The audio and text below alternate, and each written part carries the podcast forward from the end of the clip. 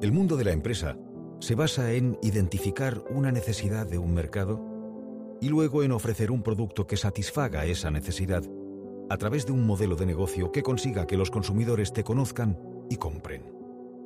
Por tanto, anticiparse y tener visión de futuro es la clave del mundo empresarial. Onassis triunfó primero con el tabaco griego, que disfrutaba de cierta reputación y entre los de mejor calidad, pero que solo conocían unas pocas personas debido a los problemas de importación. Allí fue donde puso sus energías. Posteriormente fue en el negocio marítimo. Supo ver que en Buenos Aires se habían intensificado los fletes marítimos y compró varios barcos. Su capacidad para anticiparse y su capacidad para asumir riesgo fueron dos aspectos claves para el éxito de sus negocios. 2. Debemos liberarnos de la esperanza de que algún día el mar esté calmado. Hay que aprender a navegar con vientos fuertes. Quienes aspiran a conquistar cotas altas no pueden esperar a que la vida sea fácil. Nunca lo es. En los comienzos es la dificultad para abrir puertas, generar marca, convencer al mercado y hacerse un nombre. Luego, cuando eso ocurre, la capacidad para mantener esa posición ventajosa en el mercado, o los problemas con la administración o con la justicia, o la huelga de proveedores, o las necesidades de reestructuración de la empresa, o los engaños de los socios, o cualquier otra cosa que se nos ocurra. Problemas, problemas y más problemas. La riqueza se logra resolviendo problemas y curiosamente lo que la mayor parte de la gente no quiere son problemas. Para ello, es esencial aprender a mirar la realidad cara a cara. Solo desde esa postura se puede encontrar una solución. Negar la realidad u ocultar los problemas no los resuelve. Y en todo el proceso es clave mantener la calma y la serenidad para poder pensar con claridad y actuar con eficacia. 3. No duerma demasiado. Al despertar, alguien puede decirle que ha sufrido un fracaso. Es una frase que tiene un trasfondo más profundo, la del trabajo duro y la preparación. Su éxito en los negocios no fue fruto del azar. La siguiente anécdota así lo refleja. Cierta vez, el metre de su lujoso yate Cristina explicaba a uno de sus biógrafos, una noche descubrí un gran secreto tal vez el de su éxito. Antes de asistir a una cita de negocios, el señor Onassi se planteaba en voz alta todas las preguntas que eventualmente tendría que responder. Esa noche, durante horas, se interrogó incansablemente. Respondió con exactitud como si tuviera un público delante. A veces respondía al cabo de varios minutos de reflexión, a veces enseguida. Comprendí que cuando se presenta en algún lado a tratar un negocio, al igual que un actor, el señor Onassis repite su texto y ensaya su papel, tratando de adivinar por adelantado el de sus adversarios. A mayor preparación, mejores resultados. Y tu preparación no solo depende de lo que tú haces, sabes, sino de lo que hacen, saben los demás. Por eso, como decía un conocido atleta, yo entreno todos los días del año, da igual si hace frío, calor, llueva o nieve porque el día que no entreno pierdo dos días, el día que yo no entreno y el día que el contrario sí entrena. 4. Durante los momentos más oscuros hay que concentrarse en ver la luz. Lo cual no es sencillo porque lo más fácil es caer en la resignación. Su padre, Sócrates, era un acaudalado comerciante, pero durante la guerra grecoturca fue encarcelado. Por aquel entonces, Onasi se convirtió en el sostén de la familia lo que le hizo desarrollar un gran instinto de supervivencia. Fueron años muy duros y se juró a sí mismo que nunca sería pobre. El dolor fue una fuerza impulsora en él. Para Onassis, la comodidad era una pésima pareja del éxito que aniquila el potencial de los individuos. Pensaba que el hombre que debía vivir en condiciones precarias tiene más posibilidades de adaptarse a todas las situaciones y de triunfar que aquel que carecía de esos estímulos. Un tigre caza mejor cuando tiene hambre. Para él, las adversidades eran empujones que permiten a las personas encontrar recursos dentro de sí mismos, hasta los más insospechados, para superar y romper sus propios límites. Su vida es un ejemplo de ello. En el libro Onasis el Grande se dice, Aristo emergió de la catástrofe de Esmirna con los sentimientos calmados. Las sombrías imágenes que había visto no se borraron jamás de su memoria, y le acompañó la profunda conciencia y haber poseído aptitudes para sobrevivir al drama. 5. Lo que distingue al hombre rico del hombre común es que el primero ha desarrollado la facultad de ver lo posible allí donde los otros no ven más que lo imposible. Kevin Plank, fundador de Under Armour, dijo cierta vez, Siempre he sido lo bastante inteligente como para ser lo bastante ingenuo y no saber lo que no podía conseguir. No puedes lograr grandes cosas pensando como un hombre común y corriente. La historia de Onassis es la historia de alguien que no puso límites a sus aspiraciones.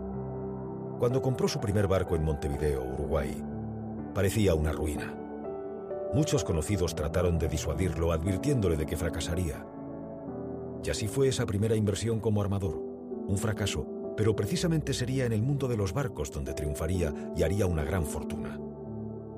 Con la crisis mundial de 1929, los barcos constituían una buena inversión, ya que aquellos que habían costado un millón de dólares se negociaban en ese momento por 20 mil dólares. Onassis compró dos barcos, a los que llamaría Onassis Sócrates y Onassis Penélope, en honor a su padre y a su madre. Tras la Segunda Guerra Mundial, el gobierno de Estados Unidos puso a la venta sus barcos y adquirió 13 cargueros cuyo precio de coste era 1,5 millones de dólares por 500 mil dólares. Esos navíos resultaron decisivos para la construcción de su colosal fortuna. 6. Mantenga la piel bronceada, aunque para ello tenga que recurrir a una lámpara. Para la mayoría de la gente el bronceado invernal quiere decir que usted viene de un lugar soleado, y para todo el mundo sol significa dinero. A primera vista puede parecer una frivolidad, pero no lo es tanto. La calidad de un producto es importante, pero también cómo se empaqueta. Las cosas entran por los ojos, y a menudo las personas toman sus decisiones en función de la percepción de las cosas y no de lo que las cosas son en sí mismas. De igual modo, la gente te trata mejor o peor en función de quién cree que tiene delante. Haz la prueba de entrar en una entidad financiera en Bermudas o con traje y corbata. El trato no será igual. Puede parecer injusto, pero es lo que es. Tenemos dos opciones, o quejarnos o intentar sacar partido de ello. El propio Onassis añadía cuando ya cuide bien su apariencia exterior, elija un modo de vida brillante. Viva en un edificio elegante, aunque sea en el sótano. Déjese ver en los restaurantes de moda, aunque solo se tome una copa.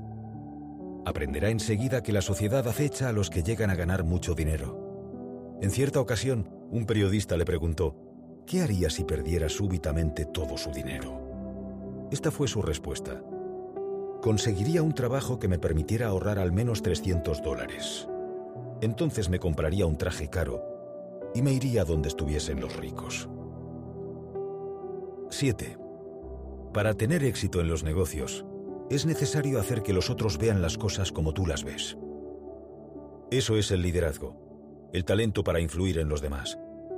Y para poder influir sobre la gente y asegurarse su colaboración, hay que comenzar por saber a quién se tiene delante. Para ello es vital saber escuchar. Si escuchas bien impactas mejor. Onassis lo sabía y tenía esa cualidad muy desarrollada. En el libro Mi primer millón, libro Express 2005, donde se habla del armador, se dice, es importante saber hablar y hablar bien. La elocuencia juega un papel en la facilidad de persuasión y para vender las propias ideas. Pero son raros los que saben escuchar. La mayoría de los hombres ricos ha sabido comprender las virtudes de escuchar con atención. Escuchando se aprenden muchas cosas, no solo sobre lo que habla el interlocutor, sino también sobre lo que la persona es. Todos los que trataban íntimamente con él quedaban sorprendidos por ese don suyo. Cuando se encontraban en presencia del armador, éste les daba la impresión de atribuirles un valor excepcional. 8. Por lo general, descubrimos que si uno le facilita las cosas a la gente, nos ganamos su simpatía. Onassis también debió su éxito a su encanto y a la habilidad para las relaciones públicas. Sabía adaptarse a todos sus interlocutores. Tenía un talento diplomático que le hubiese servido de mucho si se hubiese dedicado a la política. Una de sus parejas, la noruega Ingeborg Dedichen, escribía en sus memorias Onassis mi amor, Dopesa 1976.